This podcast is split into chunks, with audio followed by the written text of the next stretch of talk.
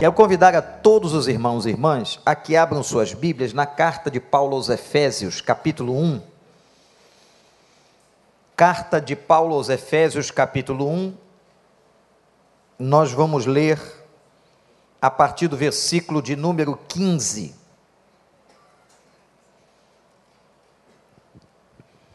Por essa razão, Desde que ouvi falar da fé que vocês têm no Senhor Jesus e do amor que demonstram para com todos os santos, não deixo de dar graças por vocês, mencionando-os em minhas orações. Peço que o Deus de nosso Senhor Jesus Cristo, o glorioso Pai, lhes dê espírito de sabedoria e de revelação no pleno conhecimento dele Oro também para que os olhos do coração de vocês sejam iluminados, a fim de que vocês conheçam a esperança para a qual ele os chamou, as riquezas da gloriosa herança dele nos santos. E a incomparável grandeza do seu poder para conosco, os que cremos, conforme a atuação da sua poderosa força. Esse poder ele exerceu em Cristo, ressuscitando dos mortos e fazendo assentar-se à sua direita nas regiões celestiais, muito acima de todo governo e autoridade, poder e domínio, e de todo nome que se possa mencionar, não apenas nesta era, mas também na que há de vir. Deus colocou todas as coisas debaixo de seus pés e o designou cabeça de todas as coisas para a igreja, que é seu corpo, a plenitude daquele que enche todas as coisas em toda e qualquer circunstância. Que o Espírito de Deus nos abençoe. Irmãos, eu tinha um amigo que gostava muito de ler a Bíblia.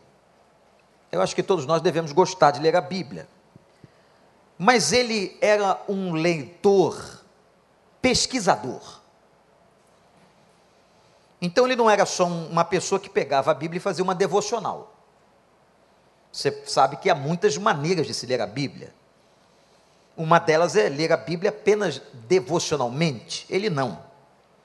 Ele pegava o texto bíblico e, acompanhado de comentaristas, de pessoas que conhecem a língua, a teologia, e ele fazia uma análise, ele não era pastor, mas ele fazia uma análise do texto muito coerente, sempre foi um grande estudioso da palavra. Depois de alguns anos, ele se tornou um seminarista e hoje está no ministério pastoral, mas sempre amou a Bíblia. E é muito interessante que ele dizia, dizia uma coisa para nós, nós éramos muito jovens, e dizia assim: quem é crente tem que ler Efésios. E a gente achava aquilo muito engraçado da parte dele. E eu me lembro que ele falava assim: Eu já li Efésios mais de 70 vezes. Mais de 70 vezes leu esse livro. Ele disse: há riquezas da vida cristã em Efésios que nós não encontramos em nenhum outro lugar. E realmente, irmãos, se você se debruçar na carta aos Efésios, é uma das cartas chamadas de cartas da prisão, Efésios, Colossenses, Filipenses e Tessalonicenses, são as quatro cartas, na verdade são cinco, porque nós temos duas de Tessalonicenses, são cinco cartas que Paulo escreveu da prisão. Vejam que interessante. Quando você olha o texto, diz assim: um homem que escreve isso aqui não pode estar na prisão. Mas ele estava preso. Estava na prisão por causa do nome de Jesus. E é impressionante como este homem, cheio do Espírito Santo, preso, é capaz de escrever, de motivar, de ensinar, de doutrinar, como ele fez com essas igrejas. A igreja de Éfeso, a igreja de Colossos, a igreja de Tessalônica e a igreja de Filipos. Eram igrejas muito fortes naquela época no Novo Testamento.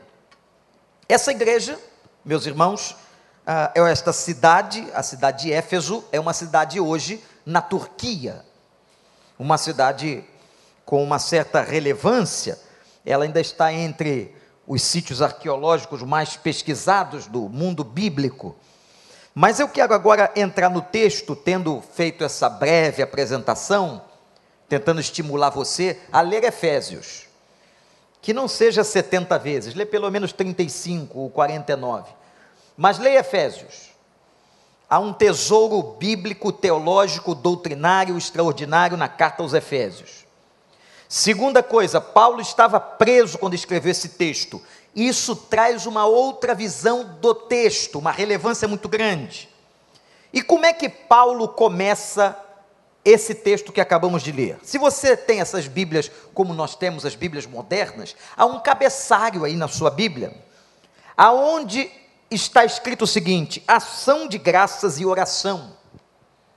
Paulo começa o texto agradecendo a Deus pela vida dos crentes de Éfeso, ou da igreja de Efésios, né?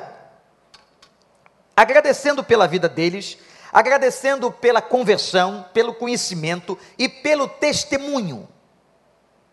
É muito interessante quando ele diz aqui: o amor que vocês demonstram para com todos os santos, o cuidado com as pessoas, não é? Quando a gente vem para cá nos celebrando a vida, esse programa que nós fazemos depois do culto aqui na quinta-feira é um programa que demonstra todo o cuidado pela vida do outro, a importância que a igreja tem que ter em cuidar das pessoas de todas as maneiras. E Paulo está agradecendo, primeiramente, ele começa agradecendo. Lembrem que é um homem preso, é um homem no calabouço de uma prisão, grato, agradecido. E muitas vezes nós não estamos nem no calabouço da prisão, nem passando as agruras que Paulo estava passando e não temos coração agradecido. Ore a Deus para que você tenha um coração agradecido. Para que todos os dias, irmãos e irmãs, nós reconheçamos aquilo que Deus está fazendo na nossa vida. Deus está te abençoando? Reconheça. Reconheça a mão de Deus na sua vida. Reconheça o poder de Deus na sua vida. Reconheça a atuação de Deus na sua vida, reconheça aquilo que Deus tem feito por você.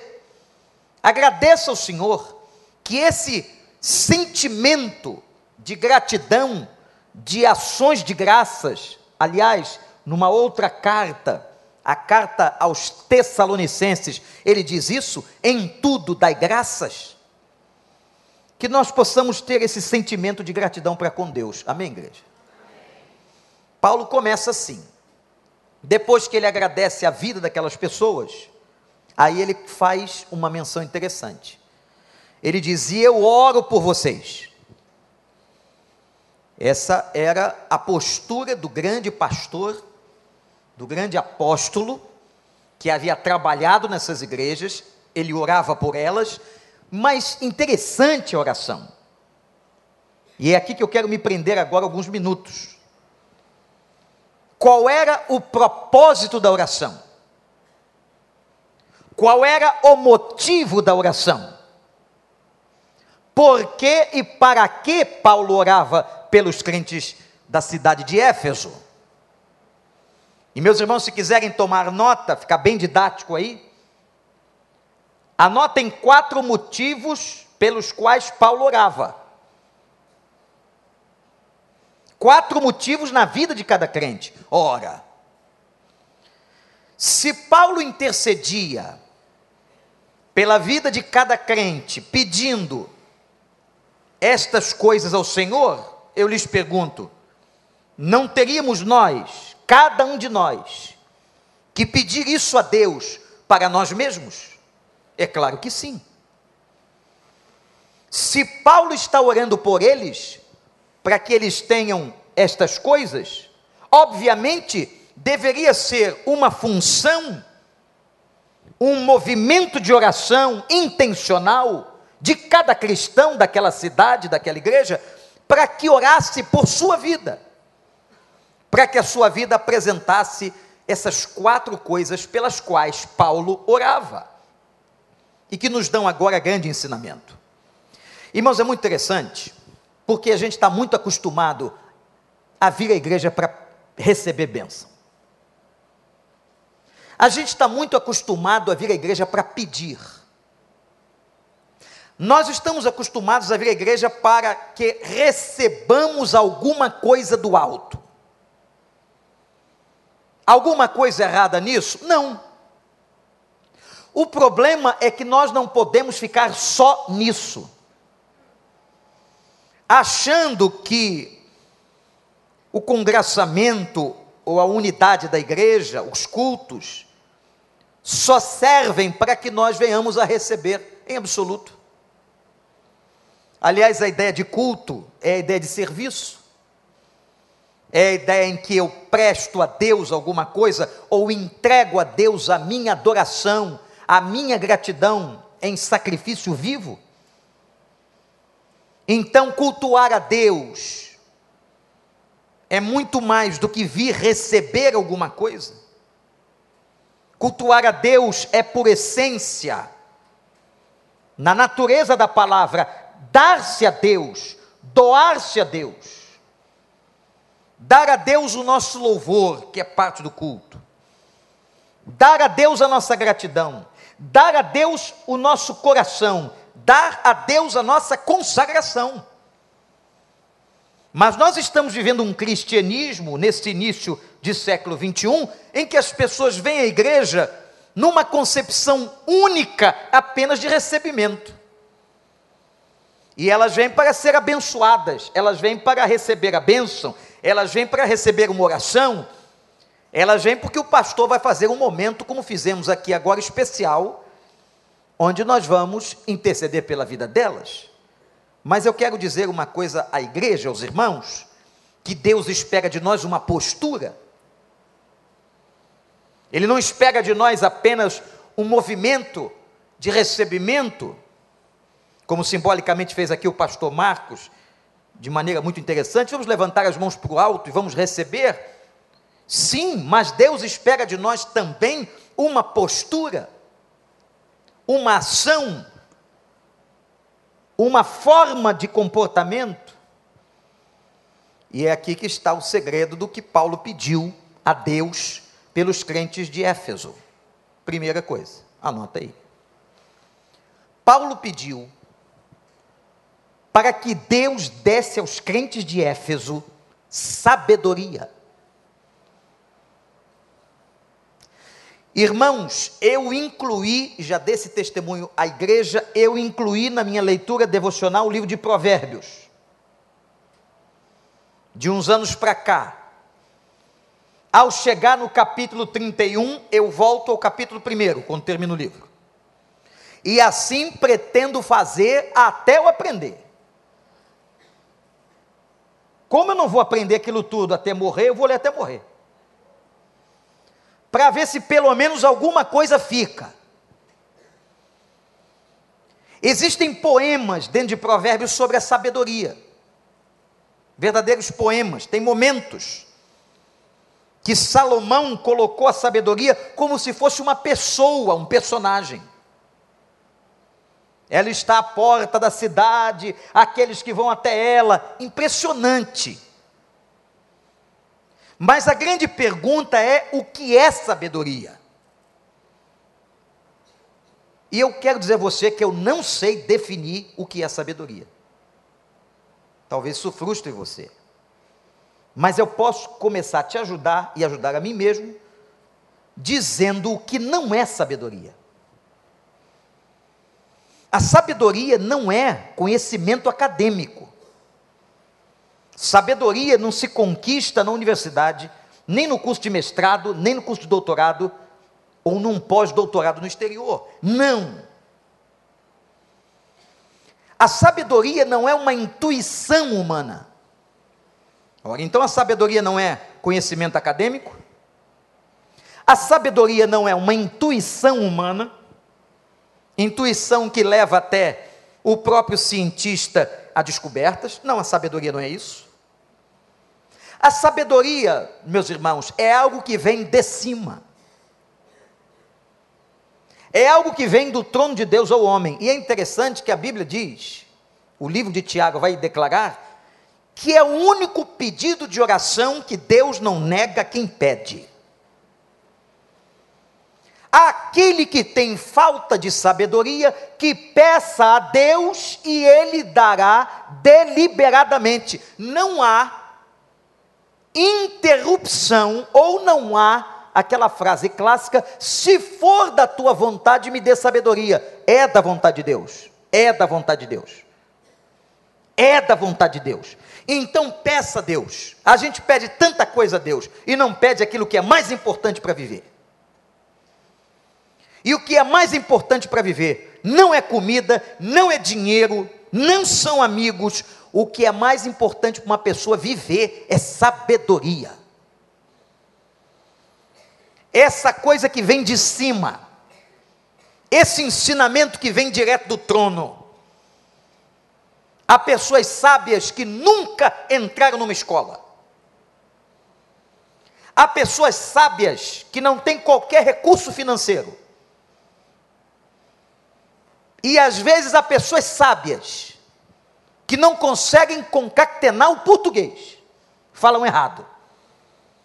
Porque a sabedoria ela não está relacionada com essas coisas. A sabedoria é aquilo que Deus dá para você e que vai ensinar você a viver. A Bíblia diz isso, o livro de Provérbios diz isso. É a sabedoria que vai te ensinar a viver. E o primeiro pedido de oração que Paulo fez, que Deus desse à igreja de Éfeso, sabedoria.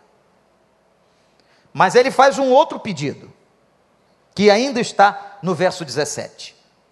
Depois do, da ação de graças, ou das ações de graças que ele leva a Deus pela vida daqueles crentes, o segundo pedido que Paulo faz é que Deus dê conhecimento então vejam, são duas coisas distintas. A palavra que está aqui é revelação. Então coloca aí, primeiro Deus, o Paulo pede a Deus que Deus dê a eles sabedoria, e a segunda coisa que Deus dê a eles revelação. A palavra revelação é tirar o véu. Para que você possa ter tudo revelado para que o caminho seja visível. Pede a Deus revelação. Pede a Deus que te revele. Pode ser que Deus use a sua leitura devocional, pode ser que Deus use a vida de alguém, pode ser que Deus use um pastor num culto, pode ser que Deus use um amigo, pode ser que Deus use um cântico bíblico. Tem que ser bíblico, né? Ou pode ser até que Deus use uma outra coisa que nós não imaginamos, porque a sua graça é multiforme, diz a Bíblia. Tem várias maneiras de Deus manifestar-se aos homens. Mas peça a Deus revelação. Eu não sei, Senhor, se eu devo fazer isso ou não. Pede a Deus revelação. Revela se esse caminho vem do Senhor. Revela para mim, ó Deus. Se essa é tua vontade, revela para mim se eu tenho que fazer esse acordo, esse contrato. Revela para mim sobre esse relacionamento. Quando nós pedimos a Deus essas duas coisas, sabedoria e revelação, a sabedoria, essa sapiência que vem do trono. E a revelação, esta capacidade de tirar o véu, de fazer a gente ver, de fazer a gente entender. Quando Deus nos dá essas coisas, nós perdemos o controle. E nós passamos o controle para as mãos dele. O problema, irmãos, que uma das coisas que nós mais gostamos é de controlar. Ninguém se mete com a minha vida, na minha vida mando eu. Na minha vida mando eu, na minha vida faço o que eu quero, eu vou para onde eu quero. Na minha vida ninguém se mete. Eu não vou expor minha vida para ninguém, nem para pastor nenhum, muito menos para psicólogo, quem quer que seja. Que onipotência. Que frase, ou essas frases são de uma pedância muito grande. De você achar que não precisa de ninguém. Aí vem Paulo diz assim: peçam a Deus sabedoria, é isso que eu estou pedindo por vocês, e revelação.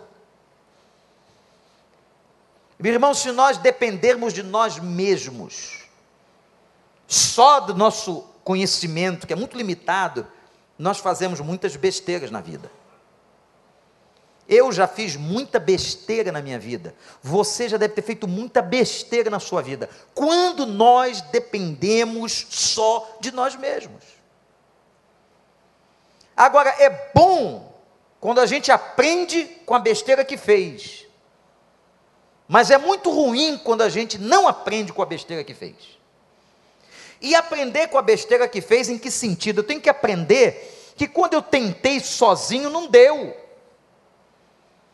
Quando eu tomei decisões unilaterais, não funcionou. Eu tenho que buscar a ajuda de quem sabe dessa força que vem do meu Senhor. Então, Paulo pedia para os Efésios, é interessante, irmãos, ele não pede prosperidade, ele não pede uma casa nova, não pede um carro novo, não pede uma roupa diferente, ele não pede bens materiais, ele pede qualidades e competências para a pessoa viver. Olha aí. Nós começamos pelo caminho errado. Nós achamos que temos que pedir aquilo que é palpável e material. Enquanto Paulo está nos ensinando aqui que nós temos que pedir aquilo que é a essência, aquilo que nos fortalecerá por dentro, aquilo que nos ajudará revelação, sabedoria.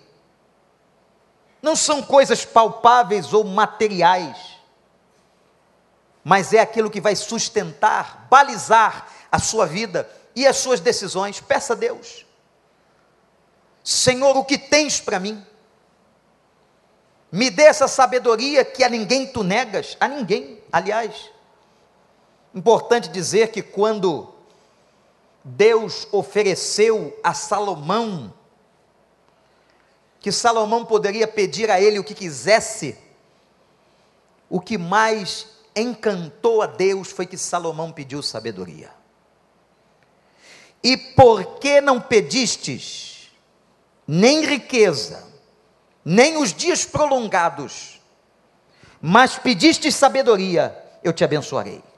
E diz a palavra que não houve e nunca mais haverá ninguém que foi tão sábio na terra como Salomão.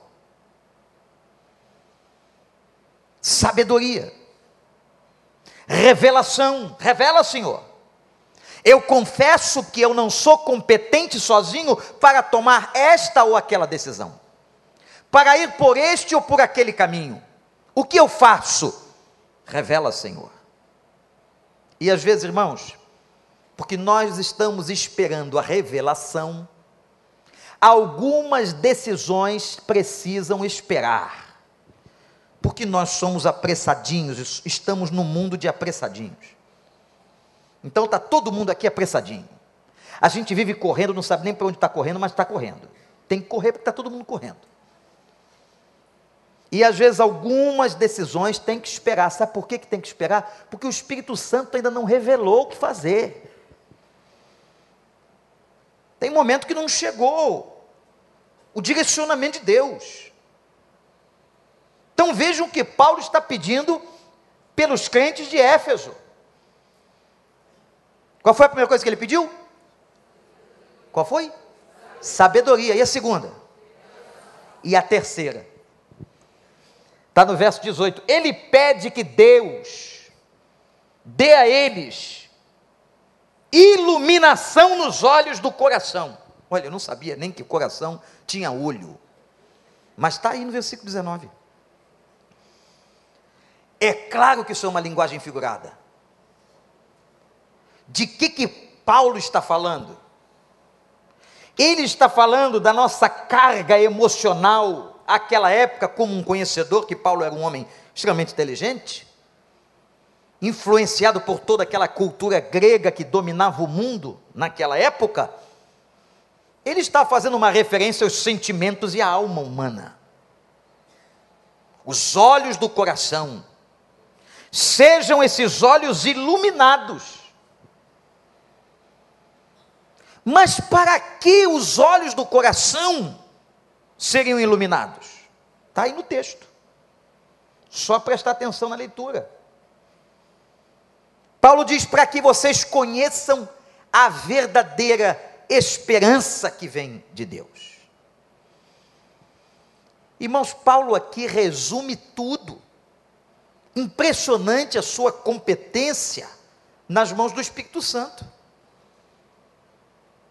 Ele pede pelos Efésios para que Deus ilumine os olhos do coração, a fim de que eles vissem esperança o que, que mais nós precisamos ver hoje, igreja? O que, que nós mais precisamos ver hoje nesse mundo doido? Esperança. Esperança de que Deus está no controle, esperança de dias melhores, esperança de que o Senhor está conosco, esperança porque o mundo quer nos roubar a esperança. Se você perdeu a esperança, qual é a oração que você vai fazer? Senhor, repete aqui, ó. Repete aqui. Senhor, ilumina os olhos do meu coração. Para que eu restabeleça nas minhas emoções esperança. Uma pessoa que não tem esperança nas suas emoções vai entrar em depressão. Uma pessoa que não tem esperança nas suas emoções ela vai ser mais ansiosa, vai sofrer mais de ansiedade. Por isso que Paulo, de uma maneira tremenda, está pedindo a Deus: ilumina os olhos do coração, a alma, os sentimentos, para que eles vejam a esperança, restaure a esperança. Que Deus faça isso aqui em nome de Jesus. E por fim, Vejo, irmãos, não há nada material e palpável. Mas isso tudo aqui é que vai gerar o material e o palpável à maneira de Deus. Então Paulo pediu pelos Efésios. Primeira coisa foi Vamos gravar, gente? Foi sabedoria. Segunda, revelação. A terceira, iluminação para os olhos do coração. E a última coisa que ele pede, e aí ele vai gastar do verso 19 até o fim do capítulo 1, pedindo a Deus que Deus manifestasse o poder dele na vida da igreja de Éfeso. Fantástico. Vejam que então ele vai desde o 19, 19 dizendo assim: e a incomparável grandeza do seu poder. O poder de Deus é tão grande, é isso que Paulo está dizendo, que não há nada a que se comparar na face da terra. A grandeza do seu poder para conosco. Os que cremos, isso é coisa para crente, conforme a atuação da sua poderosa força você sabia que atua sobre a sua vida uma poderosa força? Que é a força do Espírito Santo de Deus? Esse poder, olhe irmãos, fantástico. Ele exerceu em Cristo, isto é, o mesmo poder que estava à disposição de Cristo está à disposição da sua igreja. Esse poder exerceu em Cristo, ressuscitando dos mortos e fazendo assentar à sua direita nas regiões celestiais. Irmão, sabe qual é o poder que nos segue, que nos abençoa, que está sobre nós, à nossa disposição? O mesmo poder que levantou Jesus da sepultura. Louvado seja Deus! Muito acima, olha o que ele está falando aqui. Que poder é esse? muito acima de todo governo, autoridade, poder e domínio deste mundo, de todo nome. Não tem então governo, não tem autoridade, não tem domínio, não tem principado, não tem nome na terra que possa ser mencionado, nem agora, nem na era que há de vir, que se compare ao poder que atua em nós. Oh, aleluia! Deus colocou todas as coisas debaixo dos pés de Jesus e o designou cabeça de todas as coisas para a igreja, que é seu corpo. É esse poder. Esse poder está à nossa disposição. Contar um segredinho aqui. É muito mais inteligente pedir isso aqui, essas quatro coisas, do que qualquer outra. Porque essas quatro coisas vai trazer para você as outras. Se você tiver essa consciência de uma vida emocional, olhos do coração iluminados, consciência do poder de Deus, sabedoria que vem do alto e revelação, é, acabou. É correr para a galera, a vitória é certa. Uma pessoa que chega a esse nível de intimidade. Agora, irmãos, o que me chama a atenção é que se Paulo pediu e intercedeu pelos crentes, os crentes precisam aprender a pedir isso. Às vezes nós fazemos orações tão repetitivas orações tão egoístas, orações que a gente toca na mesma tecla com Deus. Eu me lembro daquele ensinamento de Jesus no Sermão da Montanha, que ele disse assim: não é pelo muito repetir que vocês vão conseguir a graça. Não é por aí, não é essa ideia de intercessão contínua. Mas o que, que nós devemos levar a Ele? Devemos pedir que Ele nos dê isso aqui. Esse aqui devia ser o nosso alvo, nossa meta, nosso foco, nosso objetivo. Uma vida cheia de sabedoria. Sabedoria que vem de cima, que não nos deixa fazer as besteiras que a gente faz. Uma vida de revelação, que tira o véu e mostra o caminho da vontade do Senhor para a tua existência. Uma vida emocional equilibrada, com os olhos do coração, abençoados e iluminados, e uma vida que tenha consciência do poder que em nós opera. O poder que atua em nós e sobre nós. Louvado seja o nome do Senhor. Que Deus nos abençoe. Que as bênçãos dessa oração possam recair sobre nós. Agora preste atenção, isso aqui são coisas a serem conquistadas como é que você conquista isso aqui? Com intimidade com Deus, com oração, com súplica e pela busca. Há um texto de Provérbios que diz que a sabedoria precisa ser buscada. Eu preciso clamar, eu preciso encontrar em Deus o caminho da sabedoria. Eu vou terminar com um verso, que é a base de tudo isso. O temor ao Senhor. Pegou? É o princípio, é o fundamento de toda a sabedoria. Respeito a Deus. E aqui caberia uma série de conferências, caberia um sermão não, sobre o que é respeitar a Deus. Obedecer a sua palavra, ser fiel à Sua palavra. O temor do Senhor é o princípio de toda sabedoria. Que Deus nos abençoe. Recline sua fronte diante de Deus e ore. Se você quer essas quatro coisas para você, peça ao Senhor. Muda hoje o foco da oração.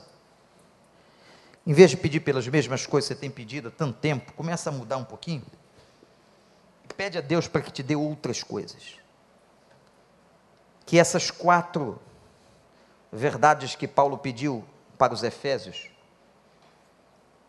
nós possamos pedir para nós lutar. Senhor, obrigado por esse texto.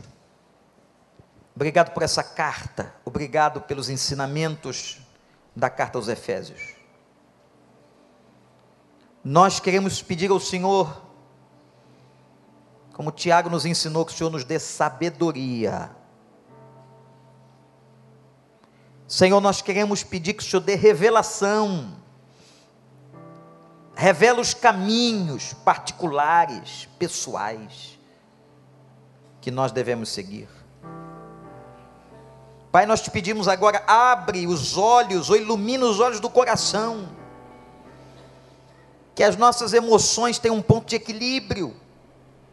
Quantas vezes perdemos qualidade de vida porque perdemos o equilíbrio emocional?